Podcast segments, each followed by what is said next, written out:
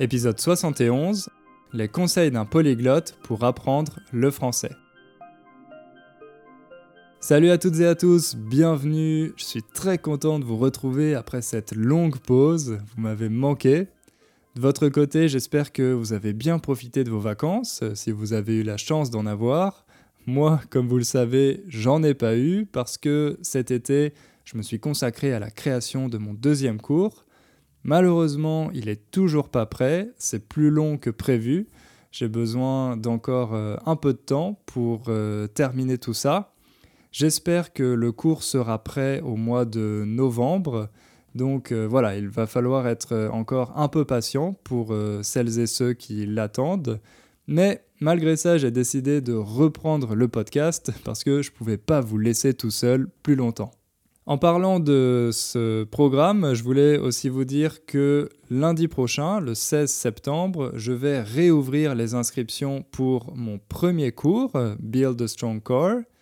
Comme d'habitude, les inscriptions seront ouvertes pour euh, une semaine. Vous aurez une semaine pour rejoindre le programme.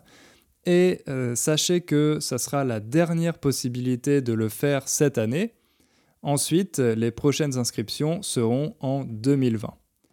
Si vous avez besoin de plus d'informations pour savoir euh, exactement en quoi ce cours consiste, vous pouvez tout simplement aller sur mon site internet innerfrench.com slash strongcore. Alors cet été, j'ai reçu beaucoup d'emails de votre part, ça m'a fait très plaisir, mais en même temps, ça devient un peu difficile à gérer pour moi, ça prend beaucoup de temps de répondre à tout le monde ce qui fait que j'ai pris du retard. Euh, donc euh, peut-être que vous m'avez envoyé un email il y a quelques semaines et que vous n'avez toujours pas reçu de réponse de ma part. Là aussi, il va falloir être un peu patient. Je suis en train de me rattraper euh, et d'essayer de répondre à tous ces emails en retard, mais ça va prendre un peu de temps. Et vous m'avez aussi envoyé beaucoup de témoignages. Maintenant, j'ai un stock énorme de témoignages. Je pense que j'en ai suffisamment pour euh, les dix prochains épisodes. Donc, si vous aviez prévu de m'envoyer un témoignage, je vous conseille d'attendre un peu euh, parce que voilà, si vous me l'envoyez maintenant, vous n'allez pas pouvoir euh, l'entendre avant plusieurs mois.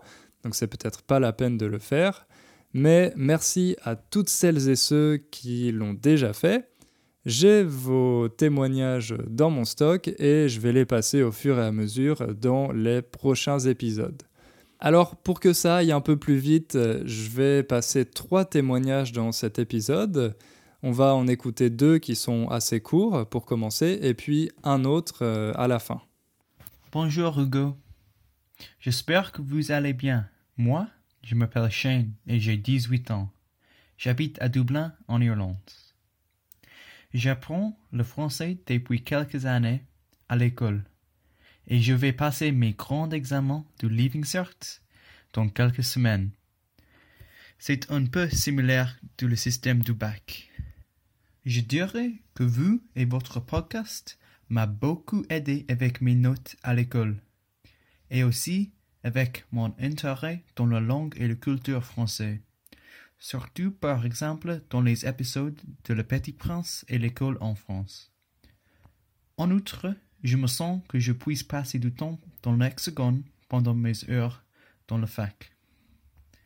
Tout ce que je peux dire, c'est que vous faites un travail merveilleux. Merci beaucoup. À bientôt. Merci Shane pour ton message. Je crois que c'est la première fois qu'un Irlandais passe dans le podcast, si mes souvenirs sont bons. Je suis pas sûr parce que euh, il y a déjà eu pas mal de témoignages. En tout cas, tu parles beaucoup mieux français que moi je parlais anglais à ton âge, donc bravo. Je pense que tu as bien travaillé et que tu n'as pas peur euh, de t'exprimer. C'est vraiment super, beau travail. Je suis content d'avoir pu t'aider avec euh, mon podcast. Comme j'ai reçu ton témoignage en juin, c'était avant que tu passes ton examen, mais je suis curieux de savoir si tu l'as réussi. Donc euh, envoie-moi un email pour euh, me dire euh, comment ça s'est passé et ce que tu vas faire ensuite pour tes études. Bonjour Hugo, je m'appelle Celina et j'habite à Brasilia, la capitale du Brésil. J'ai étudié économie à l'université et j'ai étudié français pendant plus de dix années à l'Alliance française quand j'étais jeune. Maintenant, je suis retraitée et j'ai du temps pour me dédier à la langue française que j'aime. Même quand tes podcasts et vidéos ne me posent pas de challenge au niveau de compréhension, je les écoute jusqu'au bout car je trouve les sujets que tu choisis très intéressants, actuels et toujours présentés d'une manière équilibrée en montrant les différentes visions possibles. Merci beaucoup. Tu es un excellent prof. Merci Célina pour ton message. On a beaucoup de Brésiliens dans le podcast. Je vois dans les statistiques que euh, le podcast fonctionne très bien, qu'il est très populaire au Brésil, donc ça me fait vraiment plaisir. Célina, tu profites de ta retraite pour euh, continuer ton apprentissage du français, et ça je trouve que c'est génial. D'ailleurs, il y a pas mal d'études qui montrent que l'apprentissage des langues est un excellent exercice pour euh, retarder le vieillissement du cerveau. Donc je pense que c'est une super idée d'apprendre des langues quand on est à la retraite. Et puis, je suis content que ma manière de présenter les sujets te plaise. J'essaye de vous présenter différents arguments, mais en général, c'est assez facile de connaître mon point de vue sur le sujet.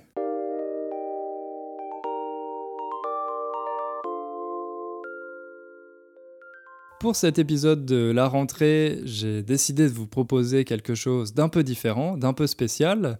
J'ai eu la chance de pouvoir interviewer Steve Kaufman, qui est l'un des polyglottes les plus influents sur Internet. Ça fait des années qu'il partage ses expériences et ses conseils sur sa chaîne YouTube. Il a aussi créé une plateforme pour aider les apprenants, une plateforme qui s'appelle Link. Il va en parler dans cette euh, interview. Les vidéos de Steve euh, m'ont beaucoup influencé personnellement. Elles ont beaucoup influencé ma manière d'enseigner et mes idées sur euh, l'apprentissage des langues. Dans cette interview, Steve va nous raconter comment il a appris le français dans sa jeunesse, les expériences qu'il a vécues en France quand il était étudiant à Sciences Po, et surtout, il va nous donner plein de conseils très utiles pour euh, apprendre les langues. Comme Steve parle parfaitement français, vous allez voir que j'ai pas adapté ma façon de parler, donc c'est une interview à vitesse euh, réelle, à vitesse normale. Avant de commencer, je vous rappelle que vous pouvez lire la transcription de l'épisode sur mon site et retrouver toutes les ressources qui seront mentionnées dans l'interview, dans euh, la description de l'épisode. Voilà, maintenant je vous laisse en compagnie de Steve Kaufman. Alors aujourd'hui, j'ai l'honneur euh, d'accueillir Steve Kaufman pour une petite interview où il va être euh, question d'apprentissage des langues et en particulier d'apprentissage du français. Alors pour commencer, Steve, est-ce que tu pourrais te présenter? Ah ben, je suis un vieux retraité là, j'habite Vancouver. Euh, mais euh, j'aime bien les langues. Et pendant ma carrière, j'étais plutôt dans le commerce du bois. Et, avant ça, j'étais brièvement diplomate euh, canadien.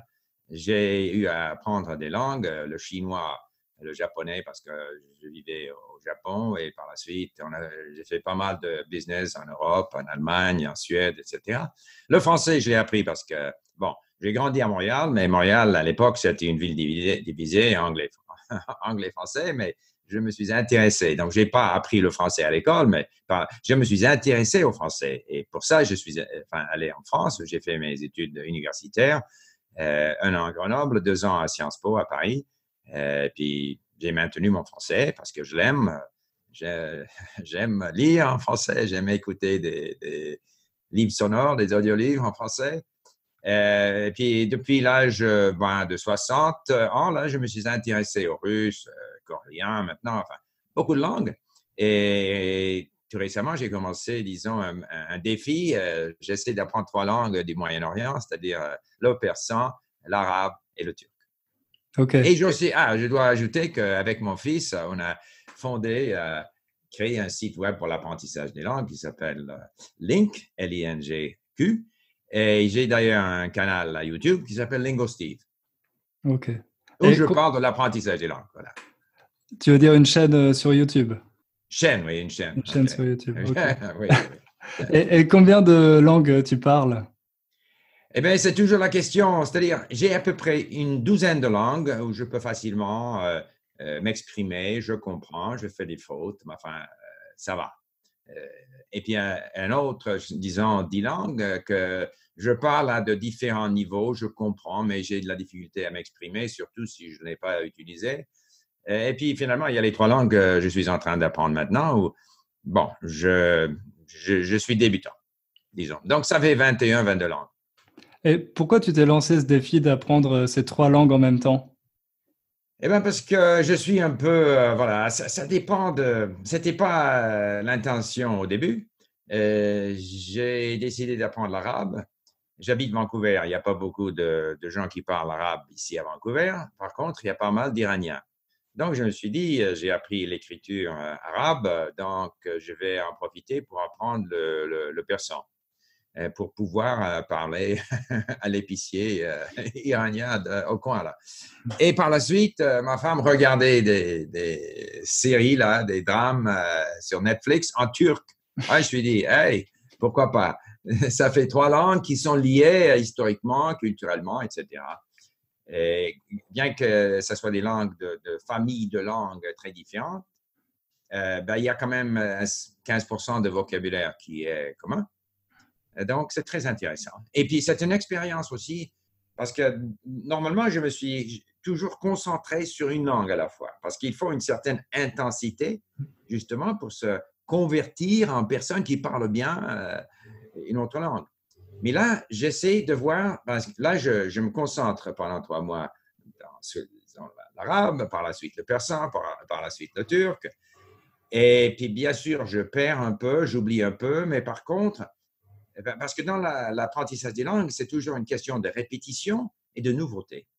Parce que des fois, on, on j'apprends le français, puis j'y arrive pas, puis je fais pas de progrès. Des fois, si on étudie une autre langue, mais là, on a envie de retourner à la première langue et ça devient nouveau. Donc, euh, c'est un peu l'expérience que je fais.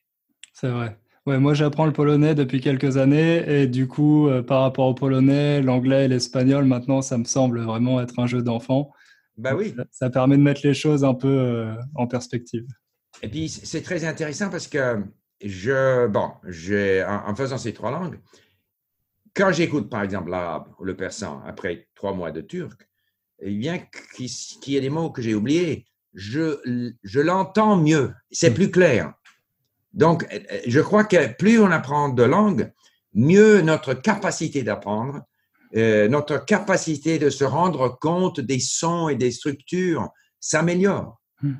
Donc, il y a une espèce de, de, de perte du point de vue certains vocabulaires, certaines structures mais point de vue de notre capacité d'apprendre, je crois que c'est positif.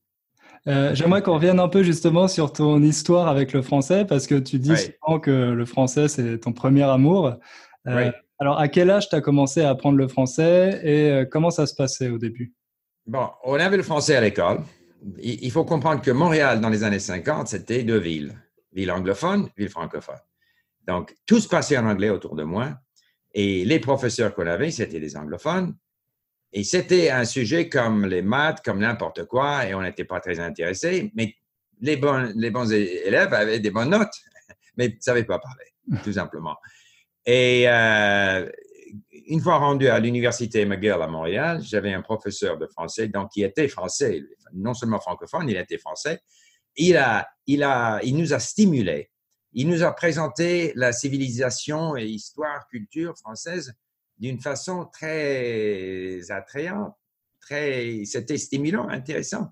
Alors là, à Montréal, on a les moyens parce qu'il y a des journaux en français, à la radio en français, tout. Alors, je me suis intéressé donc euh, au français. C'est ça, finalement, il faut faire l'effort soi-même. C'est pas dans la classe que tu vas apprendre une langue. Il faut que tu, tu te plonges là-dedans. Et ça m'a rendu, euh, il y avait les films euh, de la nouvelle vague, il y avait tout ce, ce genre de choses à l'époque. Je me suis dit, il faut aller en France. Et pour moi, c'était un rêve. Euh, je me souviens quand je suis allé à Paris et je voyais l'Arc de Triomphe, c'était comme c'est pas réel parce que j'avais vu ça dans des films et pour être, être là en réalité, c'était sensationnel. J'avais la même impression la première fois que j'ai mis les pieds à New York. J'avais vraiment l'impression d'être dans un film et d'entendre des acteurs autour de moi. C'était... Je comprends, je connais bien ça. Euh, donc, tu as fait un échange euh, en France à Sciences Po, il me semble? C'est-à-dire, là, j'avais fait deux ans d'études à McGill et puis j'en avais assez, euh, ça m'intéressait plus. Donc, je suis allé, enfin, j'ai fait de l'autostop sur, sur les bateaux parce que je suis allé au port de Montréal et pendant trois jours, j'allais sur des bateaux, je demandais, je voulais rencontrer le capitaine et puis dire, voilà, je, je, vais travailler gratuitement si vous m'emmenez en Europe. Et j'ai trouvé un bateau après trois jours. Et puis, j'ai décidé, de, enfin, pour la première année, d'étudier à Grenoble. J'ai fait un tas de, jobs. Je vendais François sur les, dans les cafés. Enfin, j'enseignais l'anglais. Je faisais un tas de choses. Par la suite, j'ai eu la chance d'obtenir euh, une bourse du, gouvernement français. Donc, c'est les contribuables français qui m'ont payé mes études. Merci beaucoup. De rien. Et euh, voilà, c'est toute une expérience parce que l'enseignement euh, en France, c'est, en sciences politiques surtout, c'est très basé sur les faits. Il faut savoir. Il ne suffit, pas, suffit pas de raconter un tas de choses, je crois ceci, je crois cela, il, comme en Amérique du Nord, il fallait avoir les faits. Et donc, c'est très. Et la deuxième chose, il fallait pouvoir s'exprimer. Sciences Po, euh, je, me, souviens qu'il y avait un professeur qui a dit la forme est plus importante que le contenu. Donc, il, fallait donc maîtriser ce genre d'exposition, première partie, deuxième partie, etc. Il y avait un tas d'expositions, euh, examens euh, oraux, et je crois que c'était aussi c'était un défi parce que pour moi, j'étais, pendant ces trois ans-là, il a, fallu que je devienne étudiant français comme n'importe qui. Hein. Donc, c'était pas seulement la, la barrière de la langue ou les difficultés liées à la langue, mais aussi euh, à un étudiant qui simplement découvre Sciences Po, la méthode Sciences Po, le plan en, deux parties, etc. Oui, oui, oui. Enfin, finalement, c'est un peu comme euh, quand on apprend une langue, évidemment, on, on, doit imiter certains aspects de la culture, de la langue qu'on est en train d'apprendre. on imite les sons, par exemple, on imite euh, les façons de s'exprimer. Et finalement, finalement, on devient un peu, euh, il faut qu'on ait la volonté de vouloir faire partie de cette culture. Pas, je ne vais pas devenir musulman parce que j'apprends l'arabe, mais euh, c'est-à-dire, c'est important. Pour réussir, il faut euh, vouloir sortir de cet espace confortable de sa langue, sa culture, pour justement se baigner dans l'autre. Est-ce que tu te rappelles un peu de tes premiers contacts avec les Français euh, Parce qu'en français, c'est vrai qu'il y a une vraie différence entre la langue formelle qu'on apprend à l'école et la langue informelle qu'on entend dans la rue? Oui, mais, oui, mais ça, c'est à, à, la marge. Finalement, 90%, c'est la même langue. Donc, c'est quelques mots de slang, enfin, d'argot. On, on, les entend, on les apprend, on les assimile. Je crois que c'est plus important d'avoir la base la langue, qui peut venir de, films, de livres, de n'importe quoi. Et puis les autres, les, les euh, même les, jurons, n'importe quoi, on les apprend euh, euh, à fur et à mesure. Pour moi, c'était pas, c'était pas, j'étais pas, pas conscient d'une espèce de besoin d'apprendre un vocabulaire que j'avais pas.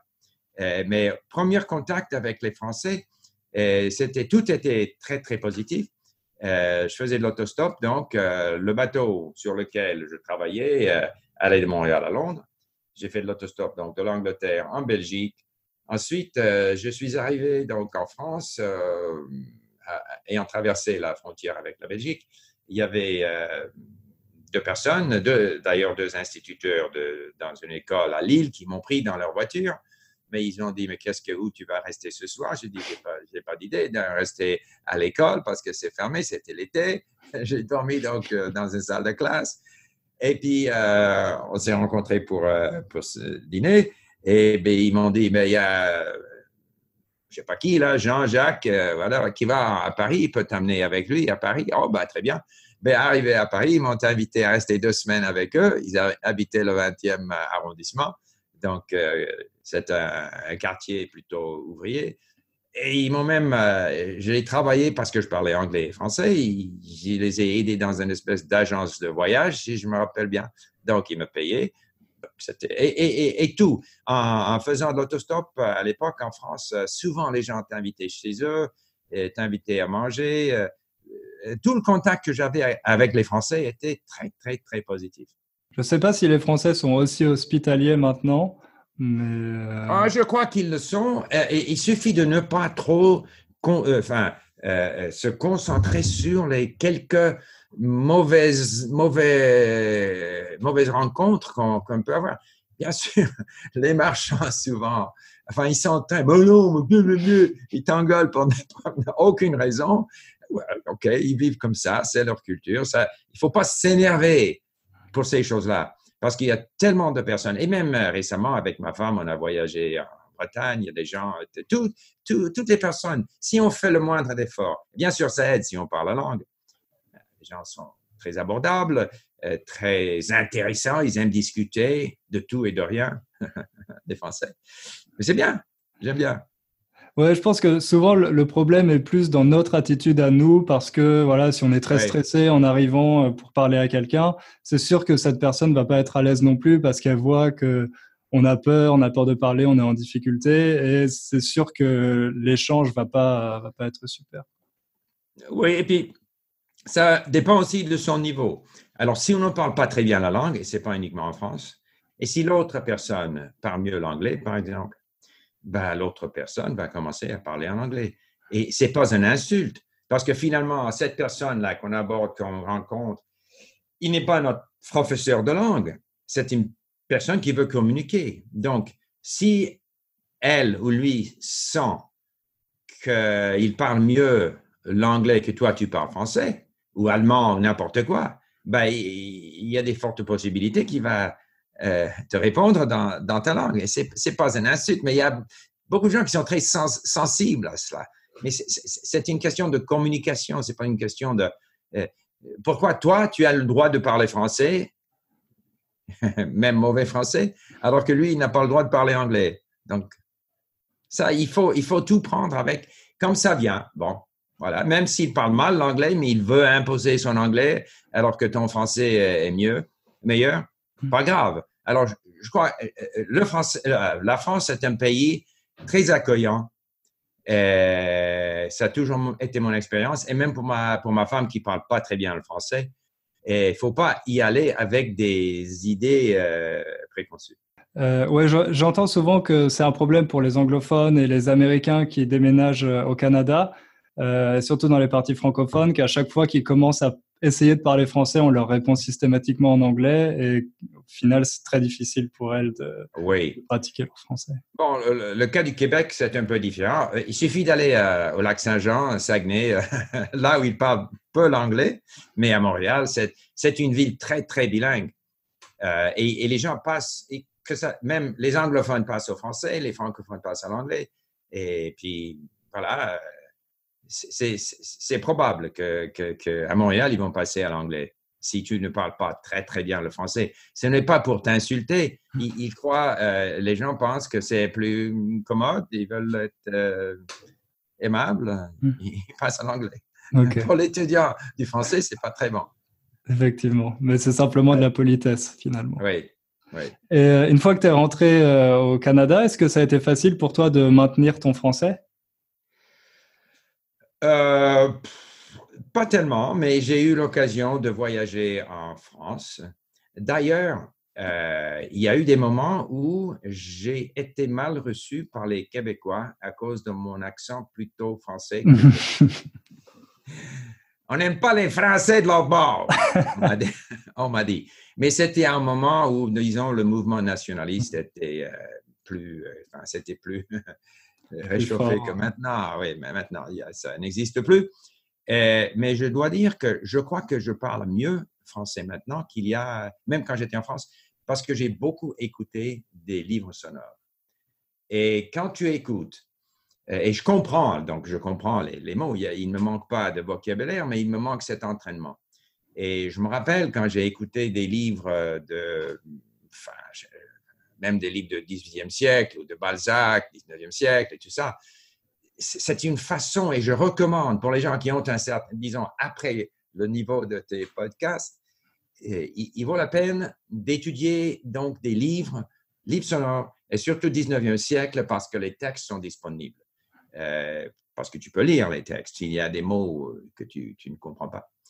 Et je crois que ça m'a beaucoup euh, aidé. Je, me rappelle, je, travaillais, dans le, travaillais dans le jardin et j'écoutais, je ne sais plus quoi, ce que c'était.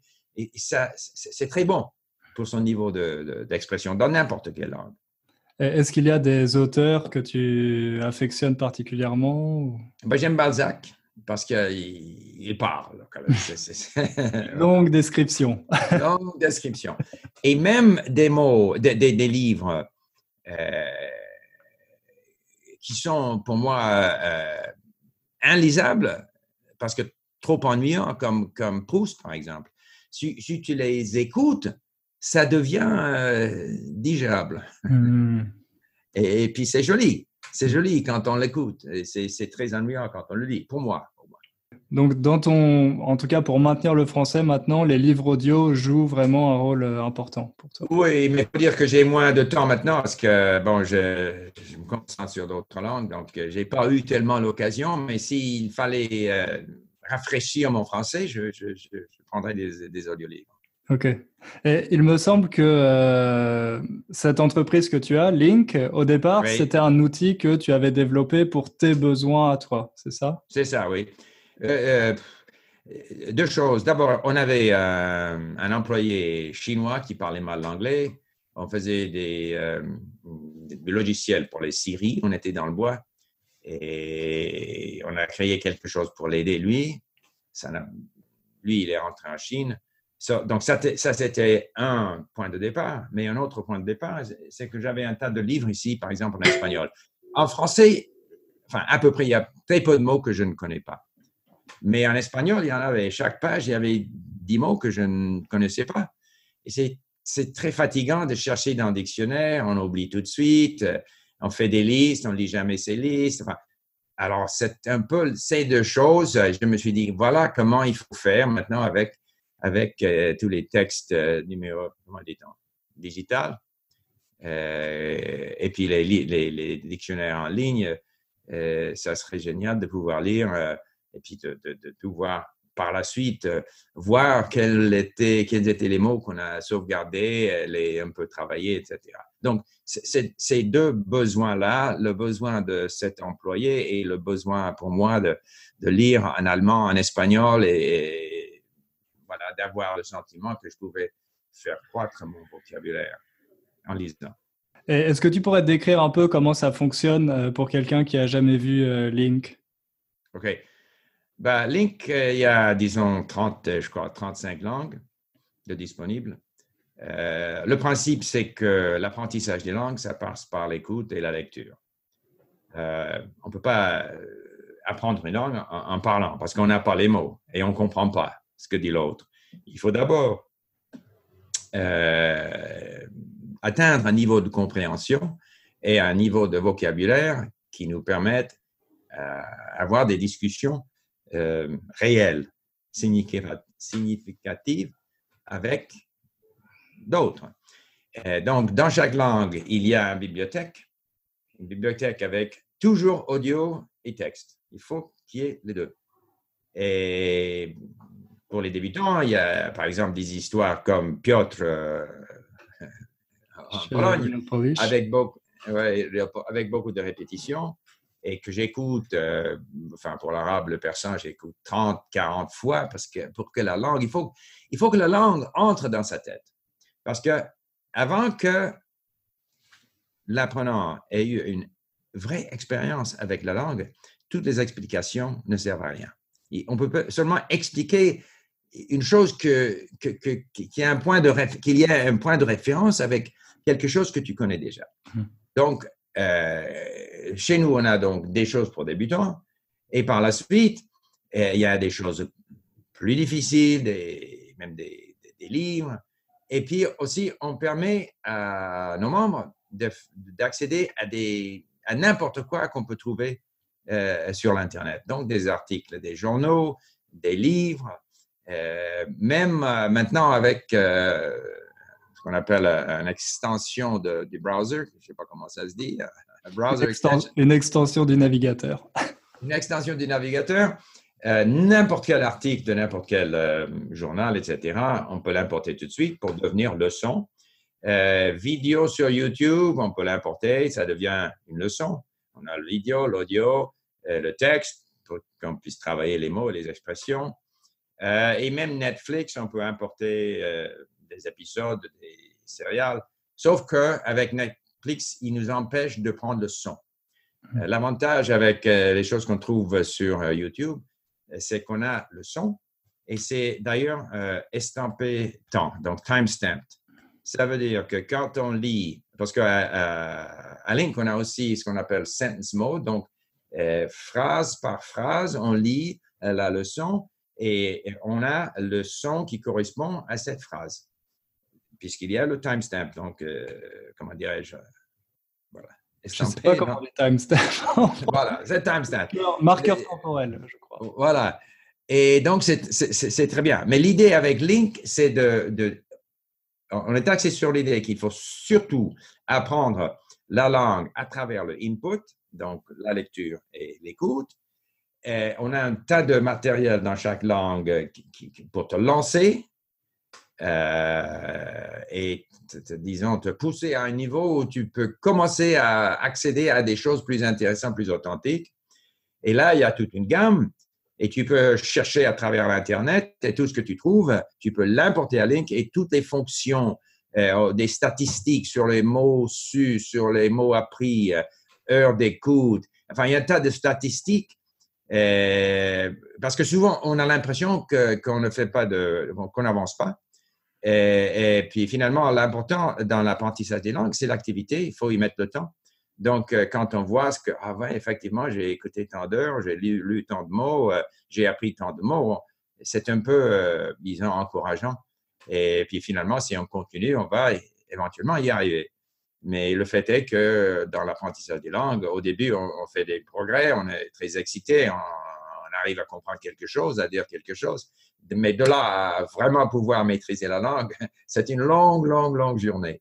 Euh, euh, euh, journey, non, voyage. C'est pour ça qu'on a un tas de statistiques pour encourager, les gens. Donc, disons que c'est un, une, société, c'est une ambiance, c'est une plateforme où tout est, est là c'est commode. Euh, il ne faut pas gaspiller son temps à chercher euh, partout pour des, des, des, des contenus, les, les euh, différentes astuces pour apprendre. Tout est là à Link. Voilà. maintenant, pour finir, j'aimerais te poser une ou deux questions qui sont propres au, français, à l'apprentissage. Tu dis souvent que pour toi, c'est pas nécessaire, et là-dessus, tu es d'accord avec Stephen Krashen, c'est pas nécessaire de parler dès le début ou d'essayer de parler dès le début. Euh, est-ce que c'est quelque chose que tu soutiens toujours Et à ce moment-là, euh, à ton avis, combien de temps est nécessaire avant de, commencer à parler? Euh, Moi, ce que je dis, c'est qu'il faut commencer à parler quand on en a envie. Voilà. Donc, il n'est pas nuisible de commencer à parler au début. Quand je vivais au Japon, j'apprenais moi-même, par moi-même, mais quand j'avais la possibilité d'utiliser mon, mon, japonais, je l'utilisais. Donc, mais on ne doit pas forcer les gens à parler. Et euh, au début, on a très peu de choses à dire et on ne comprend pas. Donc, euh, si j'habite euh, au pays où la, langue est parlée, je vais parler au début, chaque fois que j'ai l'occasion. Mais s'il faut que je m'arrange avec un tuteur à, travers l'Internet, 30 euh, minutes, et je comprends pas ce qu'elle dit, et j'ai pas de mots, euh, moi, je préfère passer mon temps à, développer ma compréhension et mon vocabulaire. Et puis, arriver à un moment donné, j'aurais envie de parler parce qu'il y a un tas d'expressions dans ma tête, un tas de mots. Je veux, je veux euh, me lancer dans, je veux m'exprimer. Et bien sûr, au début, euh, euh, c'est difficile, c'est difficile, mais ça sera difficile à n'importe quel moment. Parce qu'une fois, quand il faut activer, activiser, activiser tout, tout ce qu'on a appris, ça, sera difficile. Mais plus on a de, plus haut est son niveau de compréhension, plus on a de mots, d'outils, mieux ça sera. Donc, plus on sera confiant. Et, la confiance est très importante. Donc, euh, je dis, ce, n'est pas une question de, d'interdire les gens à parler au début, mais ce n'est pas nécessaire. Et je crois qu'il faut parler quand on en a envie. Dernière question, moi j'ai souvent parmi mes élèves, surtout les élèves anglophones, euh, des personnes qui me disent que c'est assez difficile pour elles de comprendre quand il faut utiliser le passé composé ou l'imparfait. Mais j'ai entendu dans une interview que tu disais que pour toi, les temps en anglais et les temps en français sont pas si différents. Je suis assez d'accord euh, avec toi. Mais euh, comment tu expliquerais ça euh, à un anglophone? Je dirais, hmm, il faut se faire des habitudes. Les habitudes se font à travers bon, l'écoute et la lecture. Et il, faut, il faut savoir se rendre compte de ce qui se passe. Donc souvent, par exemple, pour des langues comme le russe, etc., je vais souligner certaines expressions, certaines structures pour aider mon cerveau à se rendre compte de ce qui se passe dans la langue. Et il y a certains, disons, modèles qu'il faut euh, essayer d'assimiler. Mais jamais pour le français ni pour l'anglais, je ne pense, jamais je ne pense au terme euh, passé composé. Euh, je sais pas, il y a un tas de termes pour les temps en anglais que je connais même pas. Euh, si on s'efforce de penser, est-ce que je dois utiliser ceci ou cela, euh, on n'arrive plus à, s'exprimer. Donc, ça, prend du temps. Ça prend beaucoup, beaucoup d'écoute, de lecture et même, il faut beaucoup parler. Parce que quand on parle, on se rend compte souvent de ses propres difficultés. Et peut-être, c'est mon expérience, après une discussion, je me, rends compte, je me rends compte de là où j'avais de la difficulté. La prochaine fois que j'écoute, que je lis, je vais essayer de, faire davantage attention à ce genre de, de, structure. Mais il, faut, et, même, si on, même si on fait des fautes de temps, et même en subjonctif, n'importe quoi, c'est pas grave, finalement. L'important, c'est de, de, prendre du plaisir. Euh, et dans l'écoute et la lecture et aussi dans l'expression. Et si on prend du plaisir, on va continuer. Et si on continue, on va s'améliorer petit à petit. Voilà, c'est tout. Et sans trop se compliquer la tâche avec euh, des règles, etc. Je ne crois pas que ça aide. Je ne crois pas que ça aide. Super. Bon, je suis complètement d'accord avec toi. Je pense qu'on va finir sur euh, cette note très positive. Ok. Plaisir. Merci pour tous tes conseils. Merci pour ton temps, Steve. Et félicitations pour ce que tu fais. Je crois que c'est très important pour l'apprentissage non seulement du français, mais pour toutes les langues. Ce genre de contenu, c'est ce qu'il nous faut. Absolument. Merci, Merci beaucoup. Merci beaucoup. À bientôt. À bientôt. Voilà, j'espère que cette interview avec Steve Kaufman vous a plu. Si vous voulez en apprendre un peu plus sur euh, Steve et sur sa méthode d'apprentissage des langues, vous pourrez retrouver sa chaîne YouTube, son podcast, etc. dans la description de cet épisode. En tout cas, je pense qu'il y avait plein de choses euh, passionnantes dans ce que Steve a raconté et j'espère que ça vous a motivé pour euh, continuer votre apprentissage du français. Avant de finir cet épisode, comme promis, on va écouter un dernier témoignage, celui de Victor. Bonjour Hugo, je suis Victor. Je vous salue depuis la péninsule de Yucatan au Mexique. J'ai 49 ans et je suis tombé amoureux de votre podcast. Je l'écoute régulièrement dans ma voiture. Cela a beaucoup amélioré ma compréhension orale et je crois que c'est un exercice magnifique pour mon cerveau je veux dire, si on va en salle de sport pour exercer nos muscles, pourquoi ne pas faire la même chose pour notre cerveau À début, j'écoutais les podcasts en lisant les transcriptions. Mais maintenant, je seulement l'écoute et je suis heureux de voir que près de 90% de tout ce que c'est, j'attends et je le comprends. J'étudie à l'Alliance française de ma ville je dirai à tous mes copains d'écouter le podcast. Eh bien, votre fan mexicain vous dit au revoir. Merci. Merci beaucoup Victor pour ton message. Je suis complètement d'accord avec toi. Je pense qu'on peut entraîner son cerveau de la même façon qu'on entraîne ses muscles à la salle de sport. Victor, tu as fait beaucoup de progrès parce que maintenant, tu n'as plus besoin des transcriptions pour comprendre les épisodes. Bravo, tu peux être fier de toi. Je sais que cette méthode fonctionne parce que je l'utilise moi-même pour euh, apprendre le polonais, Mais quand même, à chaque fois que j'entends ce genre de témoignage, je trouve ça extraordinaire. C'est super de voir euh, tous les progrès que vous faites euh, grâce au podcast. D'ailleurs, merci d'en faire euh, la promotion auprès de tes camarades de l'Alliance française. Ça m'aide beaucoup et ça permet d'agrandir la communauté Inner French. Voilà, c'est tout pour aujourd'hui. On va s'arrêter là. Et comme d'habitude, on se retrouve dans deux semaines pour un nouvel épisode. À bientôt, ciao